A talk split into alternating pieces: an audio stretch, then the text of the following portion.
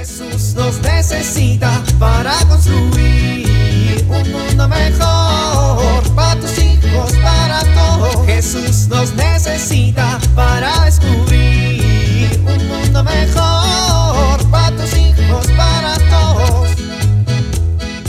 Muy bien, ya casi termino. Les va a encantar el desayuno que preparé. Creo que me quedó de 10. Bueno, después de poner la harina, la leche, el huevo, la mantequilla, batir, hacer unos huevos en el sartén, tocino, jamón y hacer los waffles en la guaflera, está listo. Es normal que se escurra, ¿no? Eh, bueno, listo. Pero luego habrá que limpiar todo mi desastre.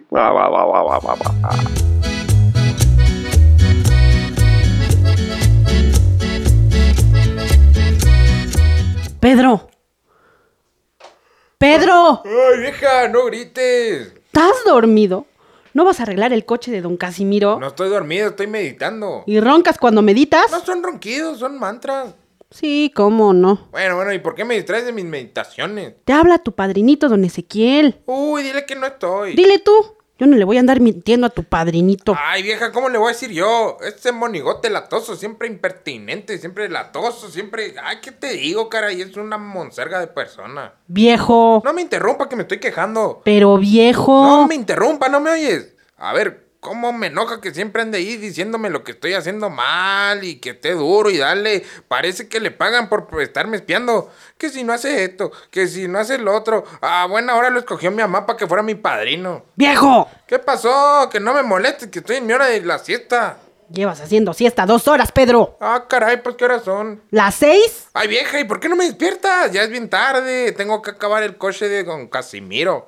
Pero antes tienes que hablar con tu padrino. Que no, que no, dile que me llame luego, que mejor yo le llamo. Díselo tú. Ay, vieja, no quiero hablar con ese señor latoso, ya te dije, es un don bien intenso, dile que no estoy. Pues díselo tú, está aquí junto a mí. Ay, ay, ay, ay, ay, ay, padrinito, padrinito, qué gustazo. ¿Cómo te portas, Pedro? Estoy bien, padrinito. A ver, vieja, ofrécele agua aquí a mi padrinito santo. Ofrécemela tú, Pedro. Tu pobre esposa está lavando trastes mientras tú estás echando a la siesta. Ay, padrino, es que don Casimiro me trajo su coche para que lo arregle. Y vieras qué difícil está arreglar esa cosa. Ah, ¿ya lo arreglaste? Pues en esas ando. No seas mentiroso, hijao. Acabo de pasar junto al coche de don Casimiro y no ni siquiera le han levantado el cofre. Ay, es que no vas a pensarlo. Me agoto, padrino. Ah, ¿qué va a ser? Eh, Bueno, y a ver a qué vino. Pues a ver cómo estabas. O sea que vino a ver de qué me regaña. Pues algo así. Y encontró material. De sobra. Sí, ¿verdad? Ahora sí le di tela de dónde cortar. Pero lo más preocupante es que tú no valores que venga aquí a jalarte las orejas, pues. No, pues es de que no me gusta mucho que me regañe, padrino. A ver, préstame atención.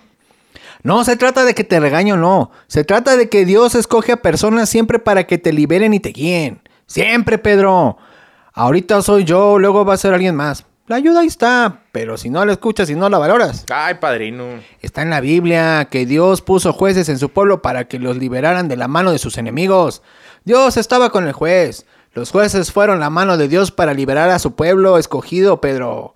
Todos tenemos guías en nuestras vidas. O sea que usted también tiene padrino, padrino. Yo también. Un día alguien te pedirá un consejo y espero que lo guíes con amor como yo te aconsejo a ti, pues. Está bien, padrino. Bueno, pues, ya está. Tráeme un vaso de agua y vamos a arreglar el coche de don Cipriano o Casimiro, ¿cómo se llama? Eh, sí, de don Casimiro. Oye, a ver, pero ese milagro. Ahora su regaño estuvo bien cortito. No, hombre, te voy a regañar mientras reparamos el coche, pero ya tengo seca la garganta. ¡Ándale! Ah, pues ahorita voy. Jesús nos necesita para construir un mundo mejor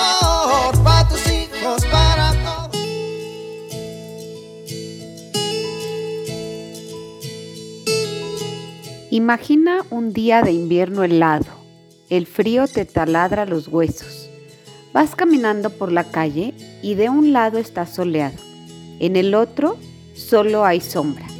Seguramente tú, como yo, elegirías caminar por el lado soleado para calentarte. Sin embargo, hay muchas personas que prefieren ir por la sombra y no calentarse. Así son las personas que se la pasan quejándose o viendo solo las cosas negativas de la vida, o se centran en sus fracasos, en lugar de fijarse en aquellas cosas que producen alegría, esperanza, gozo. Procura ser de aquellos que caminan por el sol en un día helado y trata de encontrar la belleza de la vida en cada detalle, sobre todo en este tiempo en el que se vive mucha incertidumbre y desesperanza.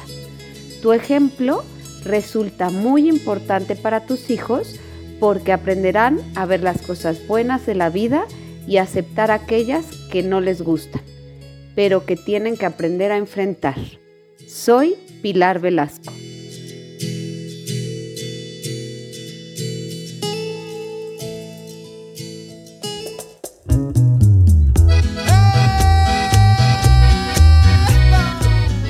Oramos.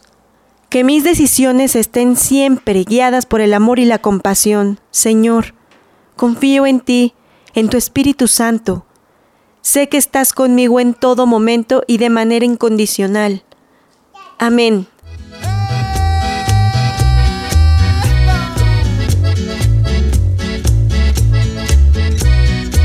Jesús nos necesita para construir. Vivir en familia. Busquemos en la Biblia o Internet las características de los jueces de Israel para mostrar a la familia los deberes y virtudes que tienen y así seguir su ejemplo. En familia, investiguemos ejemplos de cómo cambiarían ciertas circunstancias en el ámbito político, justicia o en general, si tuviéramos la presencia de jueces como los de Israel, elegidos por Dios.